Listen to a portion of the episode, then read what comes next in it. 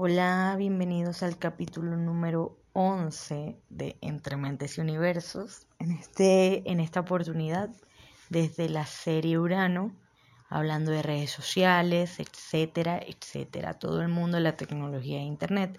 Pero en este caso y oportunidad especial, voy a hablar sobre un tema bastante delicado que es el Internet y los niños y los jóvenes. Pero voy a tener una acompañante increíble, mm, profesora, una de mis profesoras y psicólogo, Zoraida Hernández Portillo. Ella básicamente trabajó en varias áreas de la psicología, como la docencia, la educación especial, estimulación temprana, hizo escuela para padres, fue facilitadora en talleres de habilidades blandas y también estuvo como psicólogo de menores en situaciones de abandono y riesgo social.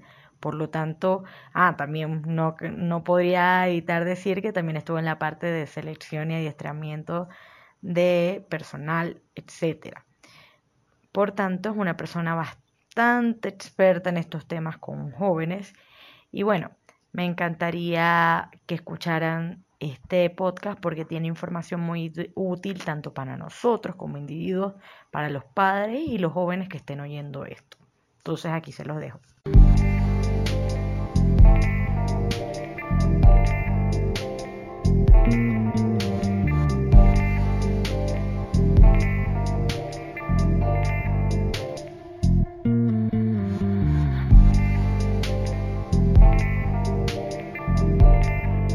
¿Cómo te va? Bienvenida. Hola, Bea. Gracias. Me alegra tenerte por aquí, una opinión de un profesional. He tenido a mis colegas jóvenes, pero bueno, alguien con más experiencia siempre es bastante chévere tenerlo en mi programa.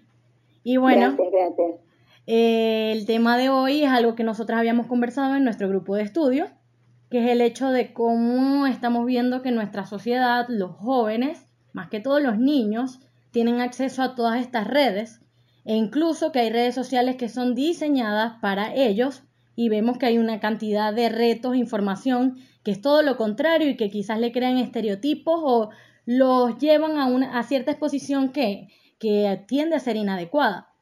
Te invité porque me llamó mucho la atención el post que colocaste en tu cuenta eh, sobre lo que era la división entre la vida pública y privada en las redes sociales. Entonces me gustaría que empezaras hablando un poquito sobre eso para entrar al tema de los niños. Sí, pareciera que es un tema que ha venido sonando mucho últimamente, ¿no? Sí. Este, y creo que con esto de la pandemia y el homeschool, la escuela en casa, eh, pues se va a hacer como más, más fuerte, ¿no? Totalmente. Eh, eh, también está que todo lo que tiene que ver con tecnología eh, se ha convertido también en, una oportunidad de entretenimiento, ¿no? Entonces, ahora tenemos que la tecnología permite el entretenimiento, eh, eh, sirve para hacer tareas y también sirve para socializar, que con esto de las cuarentenas, la pandemia, tal vez esto tenga un repunte, ¿no? En lo que es la socialización. Y obviamente eso ha, sido muy comentado, cuáles son los riesgos de esto para niños, adolescentes, jóvenes y yo diría que hasta adultos, ¿no? Porque también hay mucho adulto eh, como que pegado a su tableta, a su teléfono, a su portátil. Es lo único que hace en su día, ¿no? O sea, trabajo home office y después mi entretenimiento y luego hablo con mis amigos también de esta forma. Entonces, todo el día pasa frente a una pantalla. Sí. Este, eh, la pregunta que tal vez sería conveniente hacerse es ¿qué uso y cuánto tiempo de uso va a tener, vamos a tener eh, con estos aparatos, ¿no? O sea, ¿para qué sirven? Obviamente, si hay homeschool, pues hay que, las tareas se hacen por ahí, las clases se escuchan por allí. Eh, pero también, ajá, y después del homeschool, después de la escuela, ¿qué tanto tiempo el niño, o el adolescente o el adulto permanece, por ejemplo, en juegos? Hay juegos en línea en los que se comparte con personas que no conoces. Hay este, entrada a redes sociales que muchas veces eh, tienen contenido que no es apto para todo público, ¿bien? Eh, bien sea contenido gráfico o contenido escrito, ¿no? No, y que, que no es apto para todo público. Que es interesante, sorry, disculpa que te interrumpa, porque en las redes sociales, a pesar de que ellas tienen restricciones de cierto lenguaje e imágenes, igualmente encuentras cosas que a ti te impactan como adulto y dices, si un niño ve esto, a lo mejor no lo sepa manejar porque no es algo que sea adecuado para ellos. Así que por más restricciones que tengan, igual pueden ver contenido inadecuado, que ese es el problema. Sí, a eso se suma que hay mucha publicidad también, ¿no? Ajá. También. Y, y no siempre es una publicidad que es para el consumo de niños. Bien, eh, algunas páginas de pornografía cuelan, por ejemplo, eh, algún tipo de publicidad de comiquita en, en, algunas oportunidades y el muchachito ve el muñequito de lo más atractivo y entonces este, resulta que abre y se consigue con, otra cosa. ¿no? Bueno, hubo un tema muy importante también que en YouTube, en el YouTube Kids, colocaban mismas personas enfermas, colocaban en esos videos que son para niños ciertas imágenes de, de cuestiones sexuales o pedofilia con el fin también de, de crear algo en esos niños. Eso YouTube no lo sabía porque lo colocaban en ciertos videos y no lo sabían cómo restringirlo. Fue un problema súper gigante. Claro, claro, porque, porque no había un filtro para eso, porque no estaba en el video, ¿no? Como pasa con la publicidad. Exacto. Y, y, justamente el punto de esto es que estás tratando con desconocidos, ¿ok? Yo, yo eh, solía decirle a los padres, o suelo decirle a los padres, mira, ya va, el punto es, si tú le permites, por ejemplo, a tu hijo que cruce la calle solo. no. Obvio no. El, el, punto es, si tú le permites a tu hijo que eh, este, vaya a casa de un amiguito y tú no sabes quién es el amiguito y tú no sabes qué hacen los padres y tú no sabes. El punto es, si tu hijo adolescente te pide permiso para ir a una fiesta, si tú no le preguntas dónde es la fiesta y, van a estar los padres en la fiesta. O sea, pareciera que cuando estamos hablando de eh, redes sociales y el uso de tecnología, rápidamente eh, como que pasamos por alto que es un riesgo. Sí, es, que lo vemos tan normal y tan entretenido que no vemos la parte donde hay riesgo y hay desconocidos, como bien dice. Entonces, bueno, ahí podemos conseguir riesgo de todo, de todo tipo, ¿no? El, trato con desconocidos, el, bullying hecho por, por compañeros eh, coetarios, este, eh, el riesgo de asociarse o empezar a tener relación con grupos de referencia con comportamiento al límite, por ejemplo. Eh, también, por ejemplo, el, riesgo de eh, observar contenido Y las tendencias, exacto, todas las tendencias que hay con supermodelos, con dietas, con modas que básicamente son inadecuadas y no son sanas, pero estos lo adoptan porque es lo que ven allí también. Sí, yo diría que hay como, como, como dos categorías de riesgo, ¿no?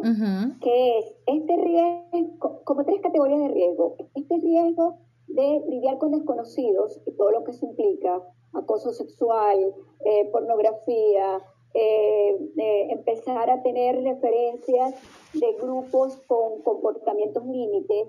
Eh, por ejemplo, lo de las apuestas. Lo de las apuestas, los de los juegos, ¿te acuerdas de aquel juego creo que se llamó hace unos años de la ballena azul? Claro, eso fue un boom con la cuestión de que muchos muchachos se suicidaron con ese juego.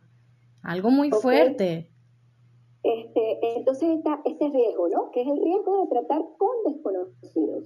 Luego está el riesgo de información que podría no ser apta dependiendo de la edad del sujeto. ¿Ok? Y luego está el riesgo que tiene que ver para mí con todo lo que es la socialización.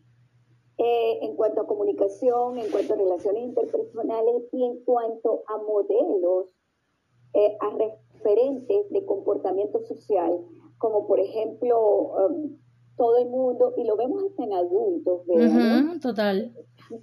A mí me asombra porque pareciera que ya nadie se toma una foto en, una posición natural, sí, sino que todo el mundo se toma una foto en pose. En pose y el filtro y todo, todo adornado. Todo adornado. Entonces, la distorsión mm. de lo que es eh, la realidad en cuanto a, a, relaciones interpersonales, en cuanto a comunicación y en el caso de niños y de adolescentes, inclusive la distorsión en cuanto a imagen, autoimagen y autoestima. ¿Qué, ¿Cuál es el valor que, se está, que el, que el muchacho está adquiriendo en cuanto a apariencia física, en cuanto a éxito, en cuanto a tenencia de cuestiones materiales, en, cuanto a participar de determinados grupos que terminan siendo como planes o élites. Sí, te iba a comentar de que en esta red social TikTok había un reto que tenía que ver con medirte el perfil. O sea, las chicas se ponían de perfil y te tenía que dar una cuestión perfecta y había uno con la cintura. Yo digo, bueno, con la autoimagen. Un adolescente llega a ver eso y es un porcentaje mínimo las que van a encajar ahí. Y las que no van a encajar se van a sentir muy mal y, van a querer hacer cosas quizás extremas para llegar a ese canón. Igual que, mira, todas, eh, por lo menos en TikTok hay unas cuestiones que te distorsionan la cara para los videos te afinan la nariz, te afinan el mentón, te aclaran los ojos y de repente eres otra persona en un video. O sea, un adolescente se lo puede tomar muy mal y también lo veo desde la parte de la socialización, como el hecho de cómo vuelve una persona quizás eh, inepta al, momento de socializar en persona si todo el día lo pasa tras una pantalla, si creciste tras una pantalla. Porque por lo menos nosotros no crecimos frente a una pantalla, pero estos niños ahora... ¿Cómo te presentas en, en, la vida real, ¿con qué cara? Claro, porque no te puedes poner un filtro. Tú estás hablando de los filtros, ¿ok? Estás hablando de perfiles perfectos, de medidas perfectas. ¿Cómo te presentas en la vida real? Entonces, si nos vamos muy al extremo, podríamos hablar hasta de trastornos dismórficos. Exacto. Eh, eh, en la medida que el sujeto va consolidando una autoimagen, ¿ok? Sin embargo, a ver, a mí no me gusta como, esta palabra está muy de moda, se puso muy de moda en Venezuela. no, satanizar ah. las, redes, las redes sociales. Obviamente, obviamente. Eh, creo que mucho de la, del, riesgo eh, podría darse por falta de supervisión, control y adecuada comunicación de los adultos hacia niños y adolescentes. Exacto, sorry. Entonces, eh, no es que porque el muchacho eh, esté en una red social ya, ya está en riesgo, ya lo vamos a ver como inadecuado, o porque el muchacho eh, tenga juegos de video, ojo con los contenidos de los juegos de video. Sí, otro tema. pase, esté jugando juegos de video, este, bueno, ya, ya eso es malo. No, no, tampoco podemos plantear el asunto desde una perspectiva tan, pero tan eh, mala que llegue a ser maligna y que mm. llegue a ser prohibitiva. Exacto. de la prohibición no queda nada bueno, porque va, que, va a quedar más el gusto de querer curiosear qué es eso. Y no es Sobre necesario. todo cuando tú tienes, cuando tú tienes, o sea, tu papá y tu mamá te pueden decir, mira, eso es peligroso, te puedes conseguir con gente, como, como tratar de, de, de quitarte el entusiasmo Ah, metiéndote miedo, ¿no? Como a, mí me decían, ah, ahí viene la policía, ¿no? Aquí es, ahí hay gente, hay gente peligrosa. Incluso a mí, cuando yo era una, eh, yo era adolescente, yo tuve internet como a los, mentira, como a los 11. En, mi casa llegó el internet y eso para mí fue una maravilla. Y lo primero, primero que me dijo mi mamá, nunca hables con desconocidos ni te metas a chat, solamente con tus amiguitos. Y eso para mí fue internalizado y a mí me hablaba un desconocido en chat y yo lo cerraba. Porque mi mamá me creó todo, toda esa idea de que en internet había gente mala. Claro, pero, pero una cosa es que le enseñes al, al niño, porque además estas son cosas que se enseñan a temprana edad, porque la realidad es que el, que el, niñito empieza a manipular aparatos tecnológicos y tiene acceso a internet con mejores habilidades que sus padres. Totalmente y desde muy temprano. Ellos le enseñan a los y Desde muy temprano.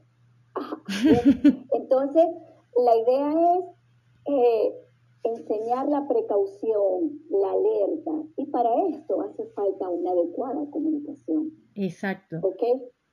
No la prohibición, ¿por qué? Porque lo que está claro es, a ver, y todos pasamos por ahí.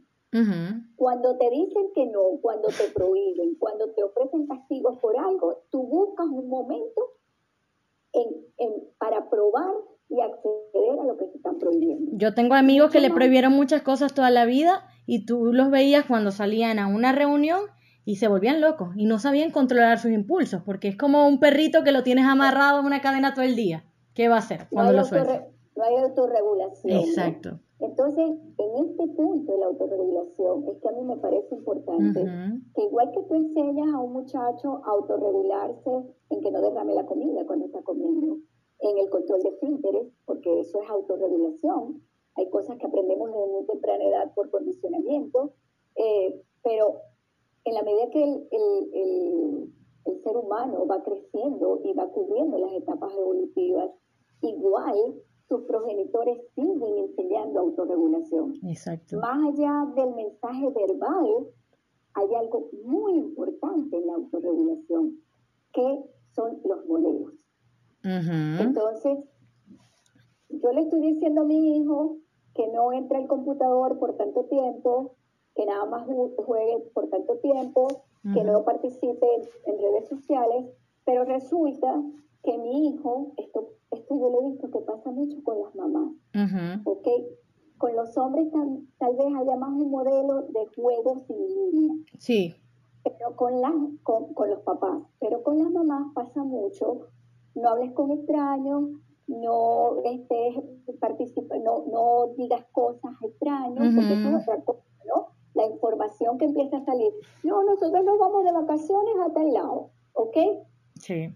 Pero resulta que la mamá eh, llega del trabajo o termina el trabajo y se sienta también con el celular. Eh, a la hora de la a la hora de la comida tú ves que la gente tiene el celular al lado. Hay una película de esto muy buena, no sé si la viste, que se llama Ay, esta película que, que, pone, que son un grupo de amigos, que hay una versión española, una versión francesa y una versión americana. Ay, me suena mucho. Colocan los celulares sobre la mesa y dicen que qué importa si eh, cuando suena un, mensaje, otro agarra el mensaje y lo lee. Ay, no, no sé, pero sí he visto esos retos que ponen todos el teléfono el celular y el primero que lo agarre brinda los tragos, una cosa así, hay como un chiste con eso. Entonces, justamente es importante que los padres concienticen. Uno, esto es un proceso de autorregulación que debe ser enseñado desde temprana edad. Claro. Considerando, considerando obviamente el nivel de enseñanza que está dando a la edad del sujeto, ¿ok? Pero también considerando el uso y tiempo de la tecnología en función del sujeto, ¿ok?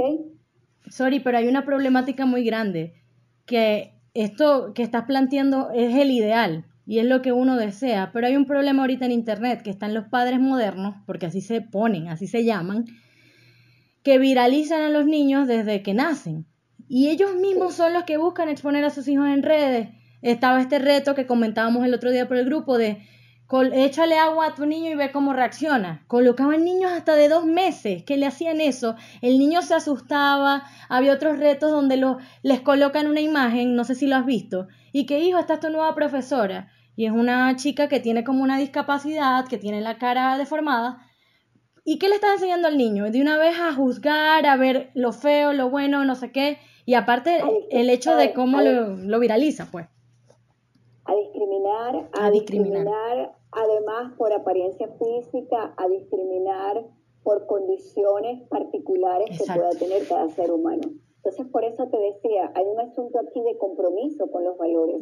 Pero, Beatriz, no, no podemos olvidar que para que el muchacho tenga, eh, eh, tenga permeabilidad de lo que son las redes sociales, esos modelos tienen que estar representados en los adultos significativos y cercanos a ellos. Y exacto, y ahí vamos con lo público y privado, porque tú puedes decir, bueno, como un niño que ha crecido con eso sabe hasta dónde mostrar y hasta dónde guardarse para sí en la habilidad social, pero ve a su mamá y a su papá haciendo TikTok, mostrando todo en redes, tomando fotos de todo lo que hacen, que cada quien hace lo que desea, ¿no? Pero es el modelo que le estás mostrando. Entonces ellos se acostumbran a exponer todo en su vida y hasta qué punto eso es sano, porque básicamente... y, ahí, es donde tú ves que entonces pareciera que hay una cultura eh, donde se está valorizando el enseñar la eternalidad como una forma de reconocimiento y aprobación para encajar en determinado grupo social. Tal cual. Y qué feo que los adultos usen a sus hijos, porque es como,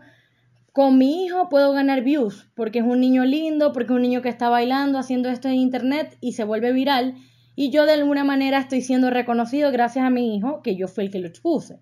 Entonces, es una, una cuestión bastante que nos hace pensar muchas cosas, pues que pareciera que el asunto ha llegado a ser tan extremo que por conseguir popularidad en una red social puedes exponerte a cualquier tipo de imagen, eh, publicar cualquier tipo de contenido, publicar cualquier tipo de imagen. Entonces ahí es donde yo vuelvo.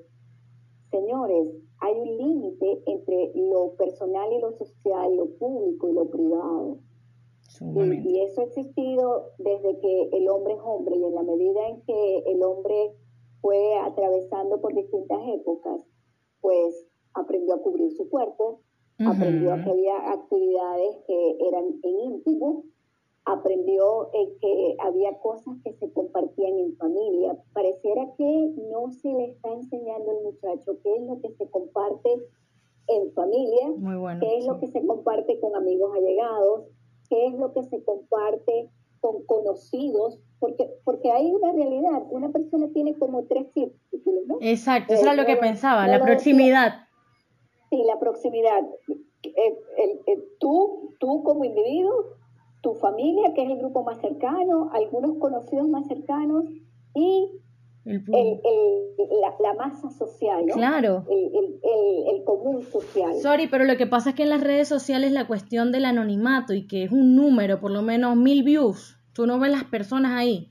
A mucha gente se le olvida que en verdad son personas detrás de una pantalla viendo lo que haces. Ahí ven una cantidad, una masa, pero no ven a la persona frente a frente y se les olvida que están expuestos ante todo el mundo, a quien sea y que no sabes además después de que subes una foto, realmente tú no tienes control de imagen. Exacto. Porque tú puedes quitar la foto, pero alguien pudo capturar la foto. Sí, qué fuerte, sí. ¿Ok? Y hay algo que, que, me parece aún más riesgoso, y en estos días lo hablábamos en el grupo cuando hablamos con Joseph. Ajá. Pareciera que cuando justamente perdemos ese límite que debe haber entre lo privado y lo público, lo personal y lo social, pareciera que entonces no podemos lidiar con nosotros mismos, no podemos lidiar con la soledad. Exacto. Tenemos un individuo que tiene que vivir de emociones intensas. Wow, sí. Tiene que vivir en el límite.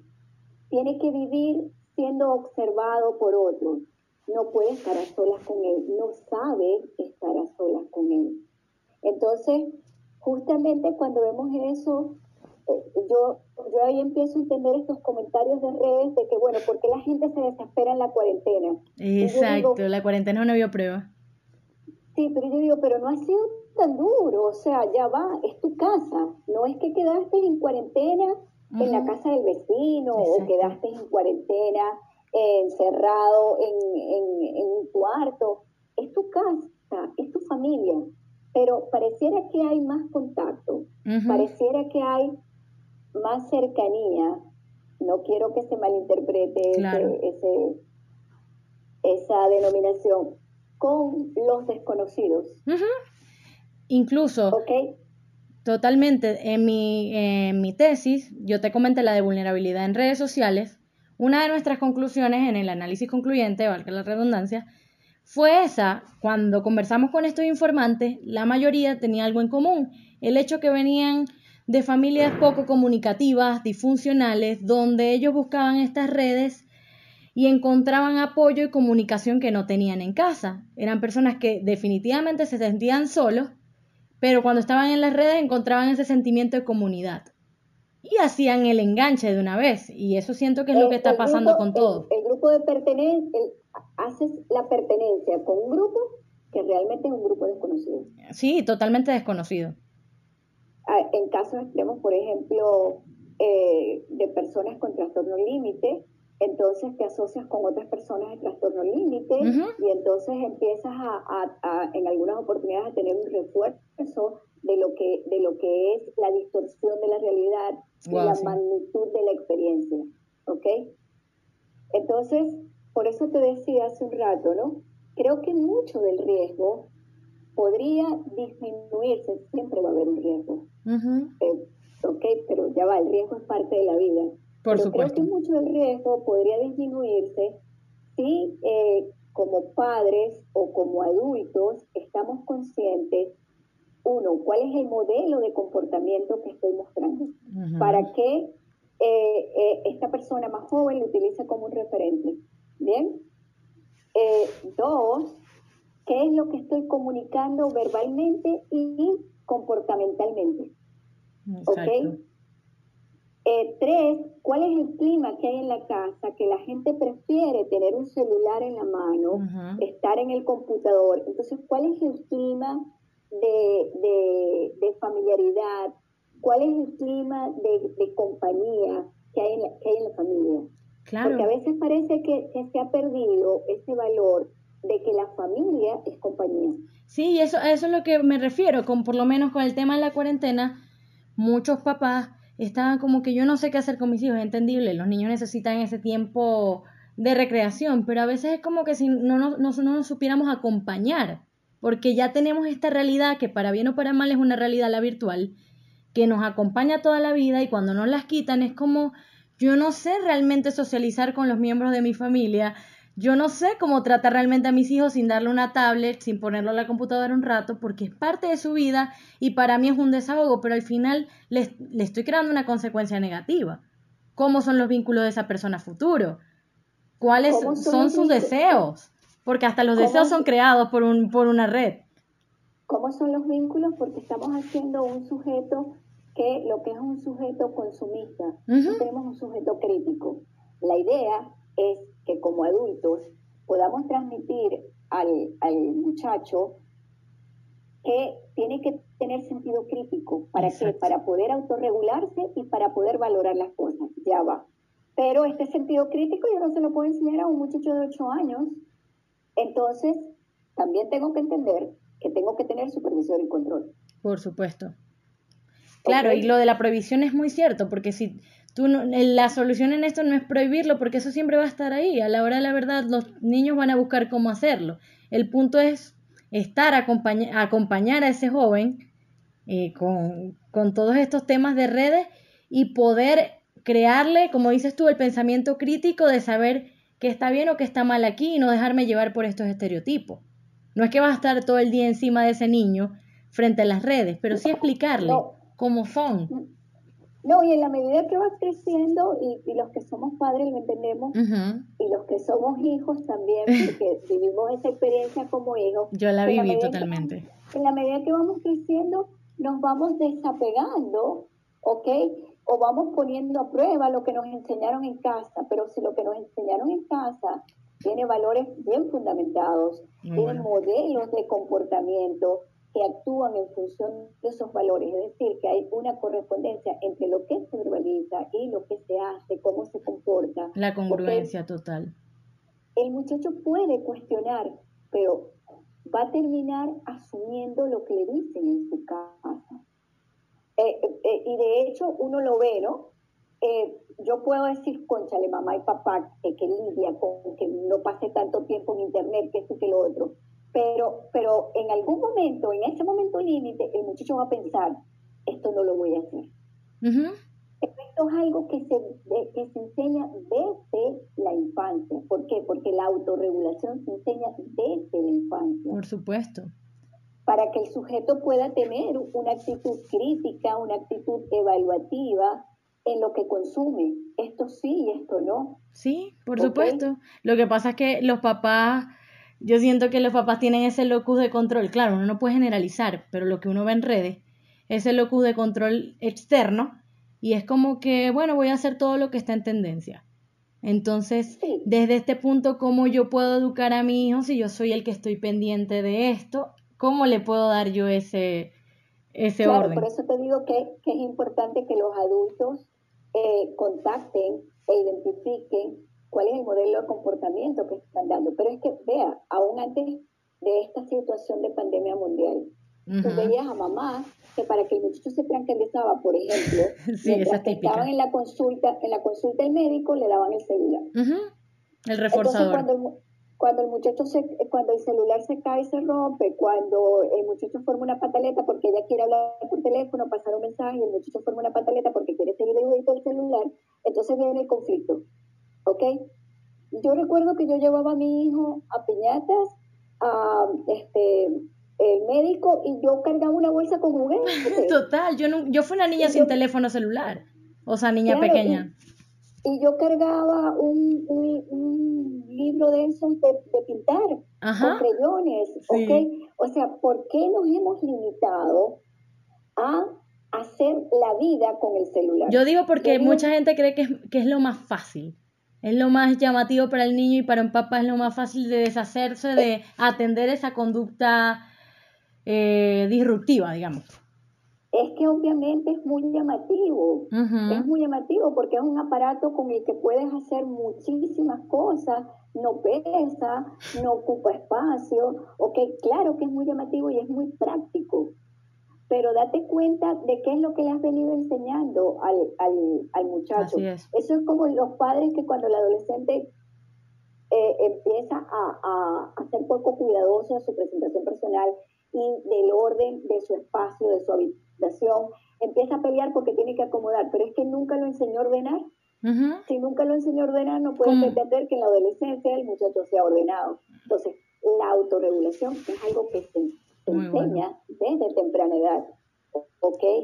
El que el muchacho aprenda a lidiar con él mismo, a estar solo, es algo que enseña desde temprana edad. Yo recuerdo haberle dicho a muchas madres primerizas, no, porque es que llora mucho. Mira, tienes que aprender a distinguir los llantos. Este tipo de llanto te indica tal cosa, este tipo de llanto te indica tal cosa, pero este tipo de llanto es sueño, déjalo que se salga en la cuna. Porque si cada vez que llora tú lo cargas, tú estás impidiendo que ese sujeto adquiera habilidades para enfrentarse a la vida y adaptarse. Le estás reforzando el llanto y él sabe que va a ser atendido cada vez que haga cualquier gesto, cualquier grito, por supuesto. Entonces, eh, eh, pienso que justamente lo, lo, lo importante aquí es eh, estar claro del valor de la autorregulación, del, del pensamiento crítico, del de el clima familiar que hay en casa, de cómo generar un clima familiar donde la gente pueda expresarse, donde exista la comunicación, donde exista la calidez en cuanto a, la expresión de afecto, ¿ok?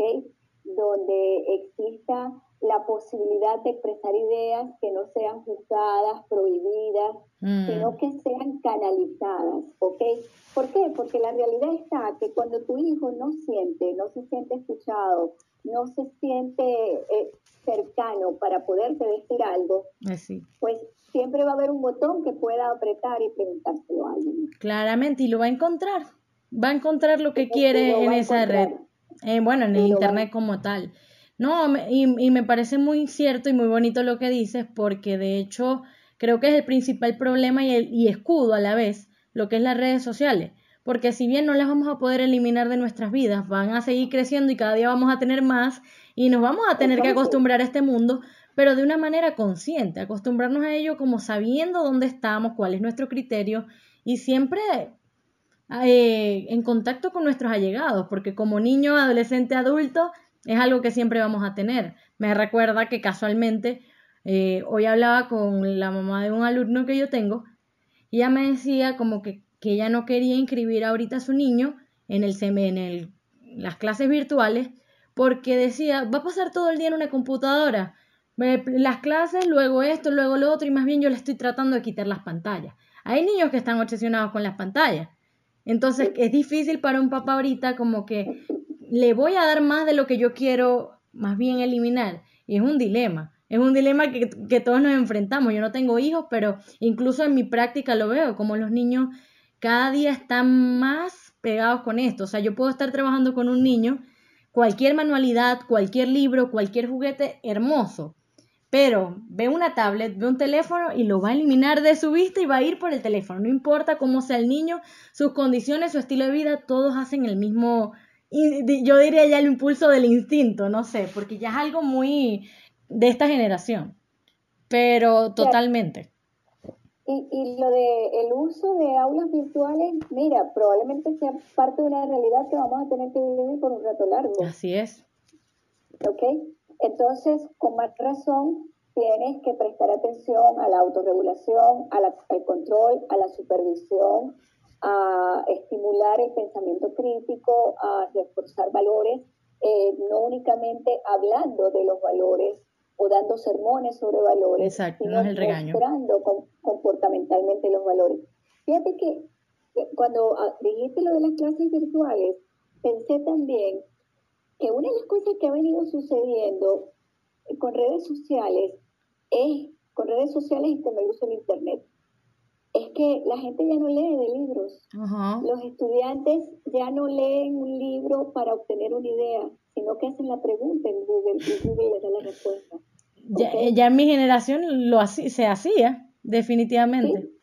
Eh, es, es, una generación de corta y pega. Entonces, ese, ese riesgo puede, puede aumentar ahora que dependemos de la educación eh, eh, virtual, ¿ok? Eh, los estudiantes hacen un trabajo y contestan las preguntas y cuando tú abres el trabajo, y lo digo porque lo viví como docente, cuando tú abres el trabajo resulta que hasta los errores son los mismos. Sí, sí, totalmente. Hasta los errores son los bueno, bueno, Sori, yo recuerdo que en mi adolescencia, y eso que bueno, yo eh, habían redes sociales, pero no es como ahorita, y el internet, yo me recuerdo que en mi salón de clases no sabían hacer una introducción y una conclusión de los trabajos. O sea, ¿cómo analizar? Yo no sé analizar porque siempre he cortado y pegado. Yo siempre no analizo. Entonces la gente le parecía el trabajo más difícil del mundo y es algo que no sé, que ya a los 12, 13 puedes empezar a manejar. Pero llegas a la universidad y ni siquiera lo sabes hacer porque estás acostumbrado a depender de este aparato hay algo más sorprendente. No sabes buscar en el índice del libro. por ejemplo. Sí, por ejemplo. Sí, sí. Entonces, mira, son cosas que, chévere, que tengamos Google. Eh, yo digo que el mundo no es mundo si no está en Google, ¿ok? Pero, pero, pero necesitamos seguir cultivando nuestras habilidades cognitivas. Muy bueno. Porque venimos de un proceso evolutivo en ascenso no nos, no nos vayamos a un proceso eh, involutivo. Por supuesto, ser, ser dependientes de ello, porque siento que cada vez las personas pierden la funcionalidad porque la computadora o la tecnología te dice yo puedo hacerlo por ti. Entonces tú ni siquiera te molestas en pensar cada vez. Y bueno, hay, hay que sacarle provecho a todas estas herramientas, pero también tienes que aprender a ser útil e independiente con tú mismo, sin necesidad de un aparato para vivir. Así es. Y hay, hay un, punto que casi nunca lo conseguimos, eh, que no es exclusivo de redes sociales, sino del uso de la tecnología, sobre todo en niños muy pequeños, que es eh, los problemas musculoesqueléticos, wow. que, que, se da también en adultos, ¿ok? Sí. El mantener el mouse, el mantenerse sentado en una posición inadecuada, en que el muchacho se sentó a postear cosas en, en, una red social y dobló una pierna y se sentó encima de la pierna y así pasó horas, ¿ok? Entonces, yo opino igual que tú, ¿no? Mira, qué bueno que tengamos las redes sociales. Claramente, podemos hacer esto por lo menos. y qué bueno que tengamos las redes sociales en este momento. Para los venezolanos, ah, las redes sociales han sido el, el, el regalo del universo, aunque en Venezuela hay muy mal internet, porque tú puedes estar en la China y puedes saludar a los tuyos y puedes cantar el cumpleaños feliz por, por, internet. Okay, qué bueno que eso sea Las abuelitas pueden ver a los nietos crecer en otro país, muy triste, pero por lo menos tienen una oportunidad de hacerlo. Por supuesto, entonces por eso te decía, no vamos a satanizar la red social. Claro. Lo que tenemos es que ser conscientes en cómo son usadas y cómo son abordadas, desde cuándo son abordadas y para qué son abordadas en las redes sociales por niños adolescentes y los adultos ser conscientes de cuál es el modelo que están dando. Por supuesto. sí, yo le puedo decir a mi hijo, no lo comentes todo, eh, si este, yo eh, hice un plato conmigo y le saqué una foto y lo posté. Eh, yo. Y, este, me compré una blusa nueva y la posté. Y, y esta, esta cuestión que hay, ¿cómo se llaman los influencers? Ajá, sí, claro, los famosos influencers. Entonces, mira, los influencers, bueno, este, a ver, son, yo digo que son como los artistas en las redes sociales. En mis tiempos los influencers eran los artistas de sábado sensacional de, de, Sí, y son personas que simplemente ganaron la fama porque colocaron algo que se hizo viral, a la gente le gustó y ellos siguieron cumpliendo esas demandas. Eso lo hablaba en un podcast pasado, básicamente, cómo era el hecho de esa vida de esa gente. Claro, pero, pero el, el punto es cómo se ha sobreestimado el valor del influencer. Eh, eh, eh, tal vez tú todavía lo viviste, tú podías tener admiración por algún artista de Hollywood, ¿ok? Por supuesto, la, la y, y, a lo mejor, y, a lo mejor querías peinarte como un artista de Hollywood, ¿ok? Pero no era que tú dejabas de sentir que tu vida tenía valor por no ser igual al artista de Hollywood. Sí, eso es lo que veo, que la red también se ha convertido mucho en cubrir una carencia, como hablamos, y con carencia de cualquier tipo. Y es como que, bueno, aquí me están diciendo, viéndolo también desde una parte psicoanalítica, aquí veo cómo ser, qué hacer y cómo vivir. Entonces, incluso nosotras que estudiábamos lo del sentido de vida, tu sentido de vida no viene de un deseo propio, viene de un deseo que te estaban imponiendo, ni siquiera imponiendo, que viste en una red, a la gente le parece llamativo y tú dices, ay, eso es lo que yo quiero, pero realmente lo quieres. Entonces todo lo que dices me encanta porque creo que desde el pensamiento crítico y desde la regulación, desde el acompañamiento y el modelaje, los niños pueden crear sus propios deseos, teniendo redes, teniendo todo siendo ellos mismos y no siguiendo tendencia. Me parece que sería el punto específico y, y me encantaría que muchos papás oyeran esto para poder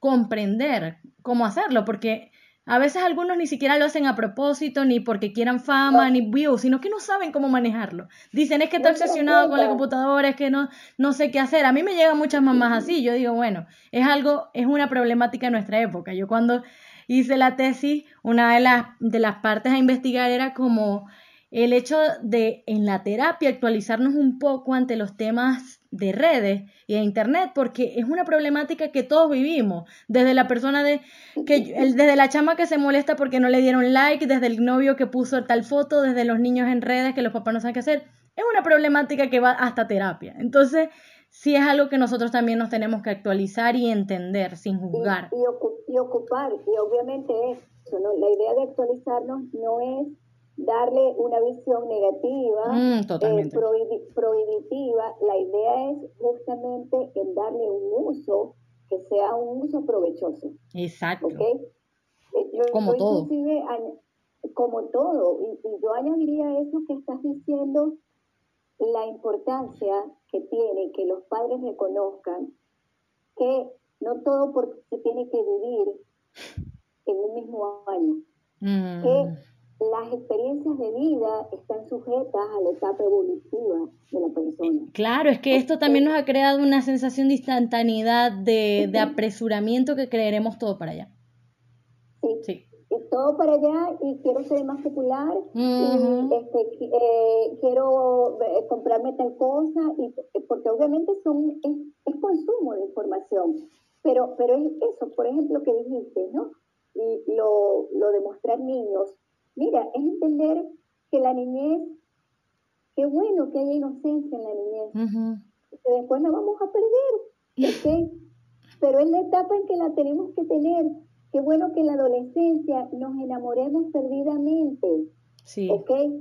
¿Por qué? Porque después nos podemos enamorar, pero empezamos a calibrar con la realidad la conveniencia del enamoramiento. Muy bueno, sí. Entonces, cada etapa de la vida tiene algo para vivir y vivirlo de manera provechosa.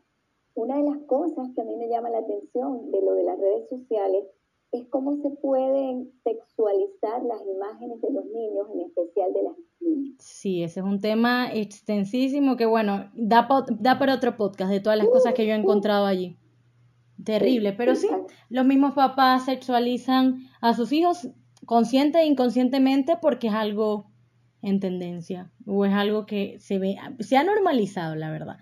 Pero sí, creo que yo siempre que hablo en el podcast de temas de redes sociales siempre quedo como con muchas cosas que hablar porque de por sí hay muchos temas, muchos temas que se acercan a esto y creo que no da para una primera para un solo podcast. Pero bueno, Sori, no sé si quieres concluir con algo. Ah. Creo que, que lo más importante es bueno, como profesionales de la salud mental, como psicólogos, tenemos la responsabilidad de seguir como eh, llamando la atención al respecto. Pero no llamando la atención para criticar, tú lo has dicho, esto está llegando a consulta. Llamando la atención para aportar soluciones que, que sean realistas, que sean posibles de poner en práctica. Y para eso es importante que tengamos adultos conscientes de eh, qué es lo que están transmitiendo sus hijos, no solo desde el punto de vista verbal, sino desde el punto de vista comportamental. Y siento que hay que tomarlo en serio, porque hay muchos malestares generados por estas situaciones y mucha gente dice, ay, pero son redes sociales, una tontería. No, es un malestar real en una persona, en un niño, en un adolescente. Entonces, hay que darle seriedad al tema. Creo que podríamos dejar la pregunta de, antes de pensar en la red social para tu hijo, niño, adolescente, antes de pensar en lo que publicas en tu propia, eh, en tus propios posts, en tus propias redes sociales, piensa cuál es el límite entre lo personal y lo social, cuál es el límite entre lo privado y lo público. Muy bueno, totalmente. Sí, vamos a dejar esa pregunta para, para que se la piensen, porque hasta para todos, todos los que consumimos redes podemos vernos en un dilema con eso. Pero bueno, ay, sorry, estoy feliz, me encantó. Creo que aportaste una información muy concisa y perfecta para este tema. Así que muchas gracias por acompañarme el día de hoy. Espero que lo hagamos otra vez. Eres bienvenida de nuevo. Gracias, Bea. Un gusto estar contigo. Dale, sorry. Déjame. Como ven, eso fue todo de este increíble capítulo. Ya saben, si tienen algún comentario que hacer, lo pueden hacer en la bandeja de comentarios de YouTube, en Instagram escucharme por Spotify, Anchor, Google Podcast, Apple Podcast, etcétera. Y por favor, si pueden suscribirse aquí en YouTube y compartirlo con sus amigos, con personas que le interesen estos temas, también sería de mi encanto. Así que cuídense y nos vemos en la próxima oportunidad.